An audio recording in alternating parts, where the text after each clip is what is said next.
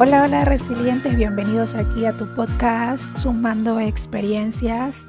Bienvenidos aquí al octavo episodio de mi primera temporada. Está con ustedes aquí su servidora Tatiana Estacio. Recuerden que pueden seguirme en cualquiera de las redes sociales y comentarme cualquiera de mis episodios, por supuesto. Agradecerles a las personas que me están escuchando semana a semana, aunque a veces llegue un poco tarde con los episodios. Lo siento, ya saben que he estado a full, pero también muy contenta con todo lo que estamos realizando juntos y gracias también por estarme diciendo qué temas tocar y qué temas son muy importantes. También quería recordarles que ya viene pronto mi segunda temporada y viene con todo. He hecho un trabajo muy bonito para entregarles a las personas que me escuchen, a las personas nuevas que se estén sumando y tendremos temas especiales como son el matrimonio, la sexualidad, el noviazgo, la sociedad en sí y muchos temas a tocar que estaré con invitados acá en mi programa y eso me hace sentir muy plena y orgullosa desde ya. Así que por favor denle clic ahí al botoncito de suscribirse, es totalmente gratis en cualquiera de las plataformas que me estén escuchando y empecemos con este tema que está muy interesante. Como sabemos,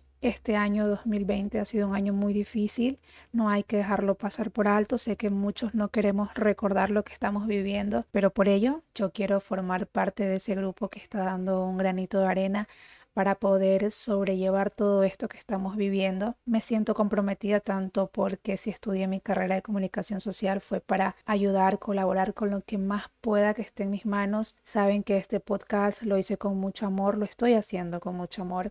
E incluso es tan irónico todo que cuando empiezo mi podcast en un año tan difícil, también sí tengo problemas con mi garganta, siento que la voz cada día está cambiando, que a veces siento que se me va y digo, eh, no, no puede ser que justamente ahora que ya estoy haciendo lo que me gusta, lo que siempre quise hacer, me esté pasando esto.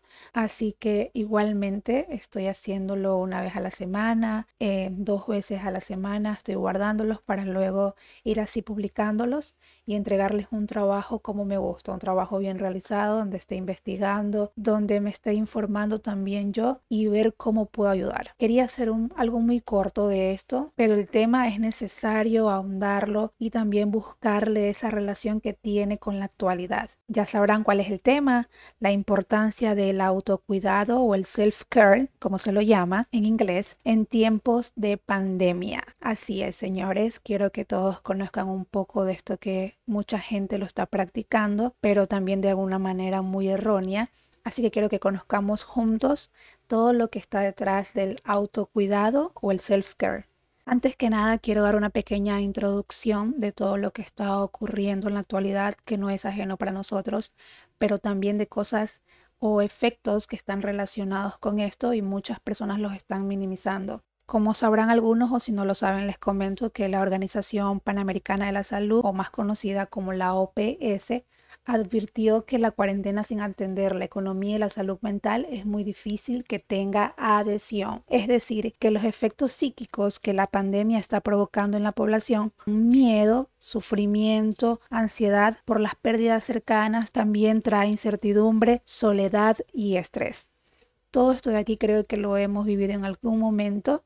Sé que nadie pasó por alto todo esto que sucedió. Bueno, me pongo como ejemplo yo que antes de todo esto estaba relativamente bien, creo. Me sentía con muchos sueños, como se los comenté en uno de mis episodios pasados, que estaba feliz, que tenía planes. Y cuando sucedió esto me golpeó tanto, pero tanto.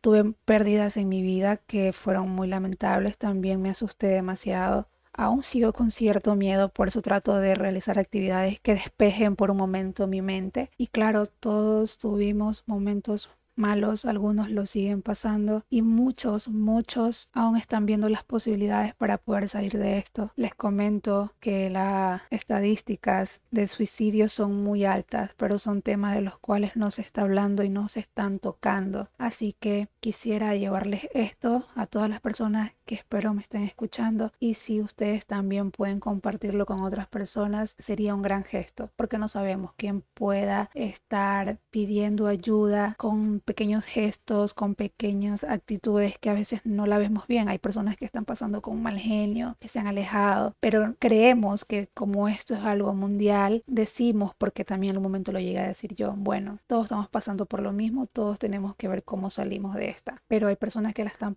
pasando aún peor y aunque tengan todos los recursos necesarios para poder sobrevivir, se les está haciendo muy difícil. Así que si está en mis manos, y está en tus manos poder ayudar y llevemos un granito de arena. Él les comentaba que cuando pasó, tuve una pérdida muy grande en mi familia me asusté muchísimo, creo que ahí entendí el impacto de todo esto y lo que hice fue cerrarme en mi círculo con mi familia, no hacer lo que estaba en mis manos. Me desesperé mucho, hice cosas para ayudarlos, estaba muy pendiente, algunos estuvieron enfermos, pero yo siempre estuve allí, tanto como cocinándoles, buscando las recetas, levantándolos a veces muy de mañana, dándoles remedios caseros, estando pendiente, no podía dormir pasé por mucho insomnio. Creo que eso fue algo general. El problema es que hay muchas personas que aún se encuentran viviendo eso yo agradezco tanto a Dios en primer lugar por haber podido salir de allí, pero no fue nada fácil. En un momento ya colapsé porque no había dormido bien, comía pero no era lo mismo, estaba muy temerosa, si escuchaba algunas noticias caía en una profunda depresión. No lloraba, era extraño, no me permitía llorar, yo decía, si lloro me voy a poner peor, mi familia se va a poner peor y todos estaremos mal. Entonces me abstenía a llorar, no lloraba para nada, no me quejaba estaba tranquila, supuestamente yo, haciendo todas las cosas en la casa sin dejar que nadie haga nada. Hasta que un momento ya no pude más, no pude más y sentí que necesitaba ayuda. Así que me acerqué a pedir ayuda a un psicólogo y fue creo lo mejor que pude haber hecho en mi vida. En otro episodio les comentaré toda esa gran experiencia que tuve y me permití, me permití sentir dolor, me permití llorar, me permití decir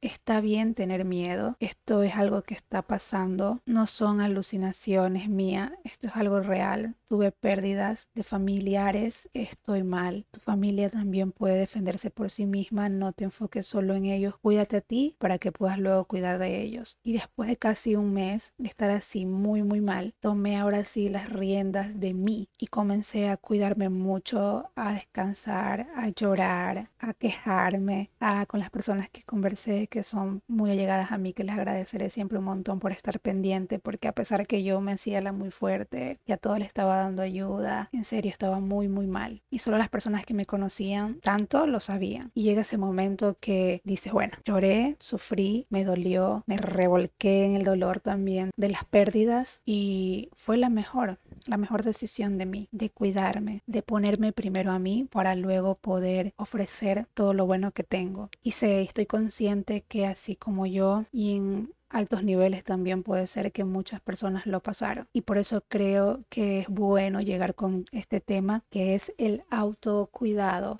Vivimos en una época convulsa, es decir, así tan cambiante, tan excitante. Aquello que creíamos sano ya no lo es y además sabemos que la mente también se enferma y debemos cuidarla. Podemos disfrutar más y mejor cada segundo si nos estamos cuidando. El autocuidado, así que démosles la bienvenida, conózcanlo y verán por qué debemos todo, todo tenerlo como parte de nuestra cultura por lo largo de nuestra vida. Se lo diga en inglés, se lo diga en cualquier idioma, es lo mismo. Es el proceso que se encarga de la gestión del estrés y el mantenimiento de la autoestima. Recuerden que justamente de esto hablábamos el episodio pasado, por eso quise hacer énfasis en esto porque va cogido de la mano. El autocuidado o self-care no funciona solo. Este viene también unido a lo que es el bienestar o también conocido en inglés como wellness. Todo esto de aquí surgió en la década de los 50. Se lo definía como el equilibrio mental, físico y emocional. Estos tres factores que deben estar siempre en equilibrio, es decir, la autorrealización. En la actualidad las redes sociales gozan de gran importancia. Tantas personas vemos que están realizando ejercicios, que llevan estilo de vida, como leer un libro, que les va bien, que están haciendo algún deporte, gimnasio, que viajan, que están muy muy bien. Y esto de aquí en cierta parte no está ayudando a la sociedad porque no estamos viendo el proceso, no estamos viendo los errores, las caídas que estas personas cometieron para poder llegar a ese desarrollo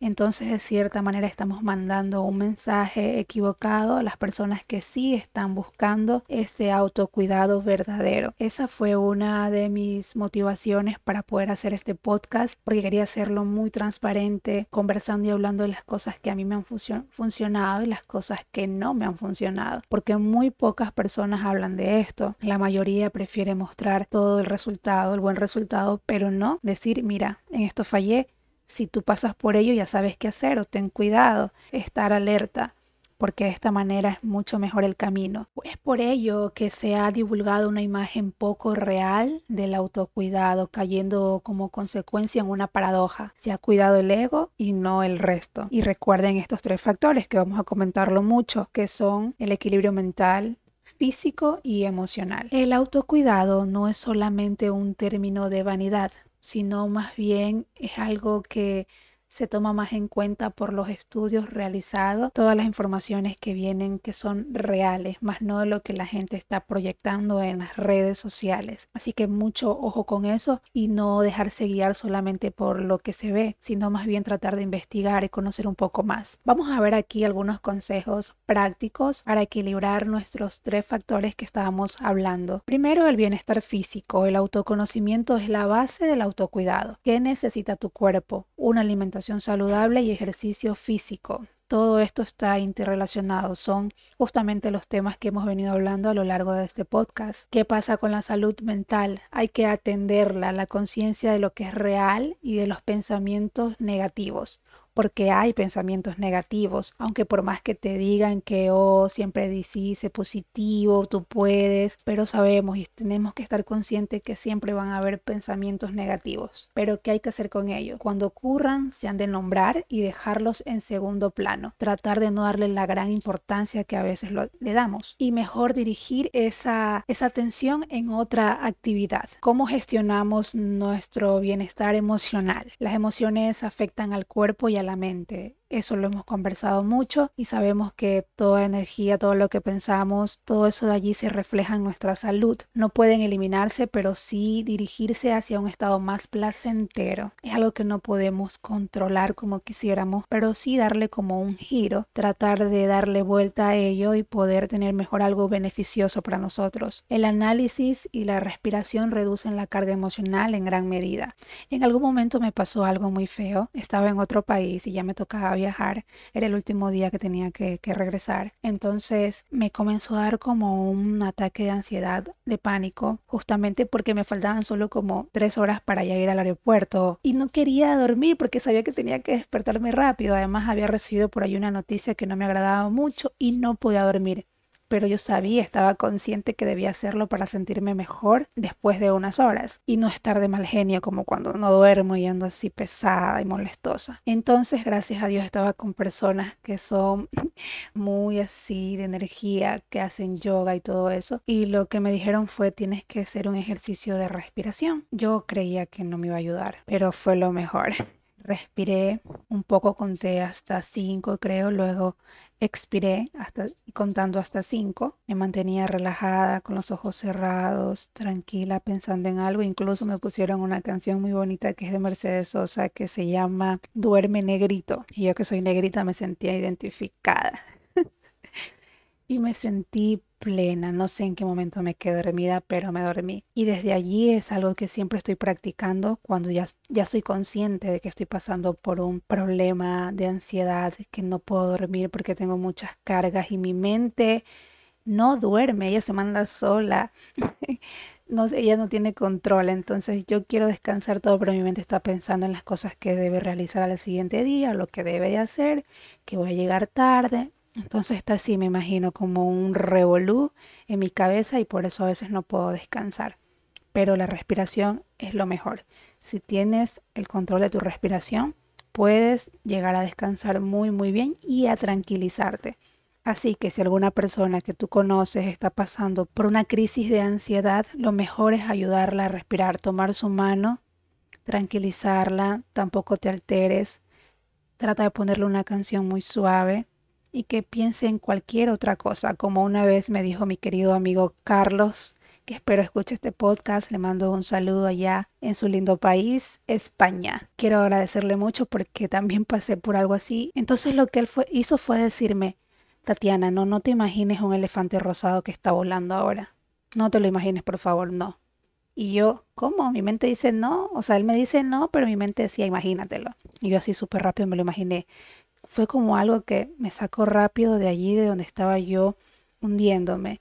Y eso fue muy, muy agradable. Me gustó muchísimo y es algo que también ya conozco y puedo ponerlo en práctica con personas que estén sufriendo cualquier ataque. Estas son cosas muy necesarias que espero que lo tomen en serio para que puedan ayudar a alguien, porque lamentablemente en América una de las más frecuentes discapacidades que hay viene por esto de la depresión y la ansiedad. Hay que dejar de estigmatizar a quien padece algún cuadro vinculado a salud mental, porque será incómodo luego para él o para ella pedir ayuda. Así que no lo veamos como lo peor, como que fuera un desequilibrio de alguien que es débil, no, al contrario, es alguien que está pasando por algo muy, muy difícil, que yo si lo pasé en un grado 1, hay personas que están en el grado 10. Así que hay que respetar mucho eso y tratar de colaborar siempre. Espero que este pequeño podcast sobre el autocuidado, así súper rápido, les sea de gran ayuda. Prometo traer algo mucho más amplio porque sí hice una investigación larga, pero esto quiero compartirlo con un especialista, con un psicólogo. Así que voy a tenerlo más adelante, más detallado y dando tips para poder colaborar con todos ustedes y también que me colaboren a mí porque así yo investigo y estoy muy informada de ello y lo pongo en práctica. Así que mis queridos resilientes, espero les haya gustado todo esto. Recuerden por favor comentarme lo que sea en mis redes sociales. Me encuentro como Tatiana Estacio.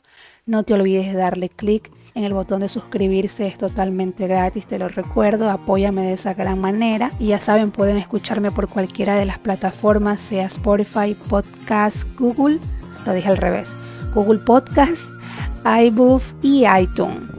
Así que muchas gracias y no te olvides de compartir este podcast para alguien que lo esté necesitando. Un abrazo y un beso inmenso, queridos resilientes.